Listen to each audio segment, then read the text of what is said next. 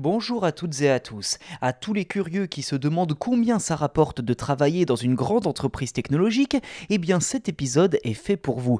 Depuis début janvier, une loi sur la transparence des salaires est entrée en vigueur en Californie aux États-Unis, obligeant une grande partie des employeurs installés dans cet État à révéler le montant du salaire de leurs offres d'emploi. En clair, l'objectif de cette réglementation est de réduire l'écart des salaires entre les minorités et de faciliter leur entrée dans le monde du travail.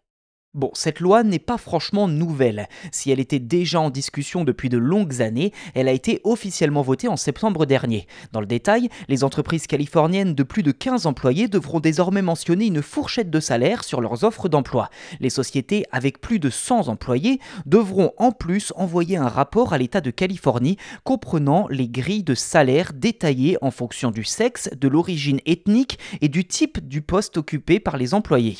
D'après plusieurs médias américains ayant écrit sur le sujet, plus d'une entreprise sur cinq chez les géants de la tech, et pas seulement chez les GAFAM, aurait basé leur siège en Californie. C'est grâce à cette loi que l'on a pu récemment lire qu'un ingénieur système chez Apple toucherait entre 160 000 et 240 000 dollars par an.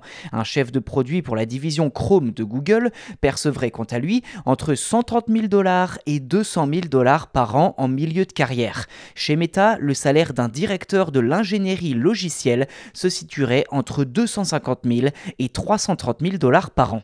Ceci dit, la question de l'égalité des salaires entre hommes et femmes reste encore peu abordée dans ce contexte, car d'après le Bureau du recensement des États-Unis, pour un dollar gagné par un homme, une femme toucherait 83 cents, un écart presque identique en France d'après Eurostat. Et là, il ne s'agit que d'un chiffre théorique, car dans la réalité, les écarts pourraient même dépasser les 100 000 dollars par an, un écart visiblement réaliste d'après les confidences de grandes entreprises dont les noms n'ont pas été révélés. Cela peut s'expliquer par plusieurs choses. Au-delà du salaire stricto sensu, les entreprises californiennes ont très souvent recours aux primes et à la rémunération par action, qui parfois représentent 50% de l'argent versé à un employé sur un an. Sur ce point bien précis, les recruteurs ne sont pas obligés de mentionner ces primes ou cette rémunération par action dans une offre d'emploi.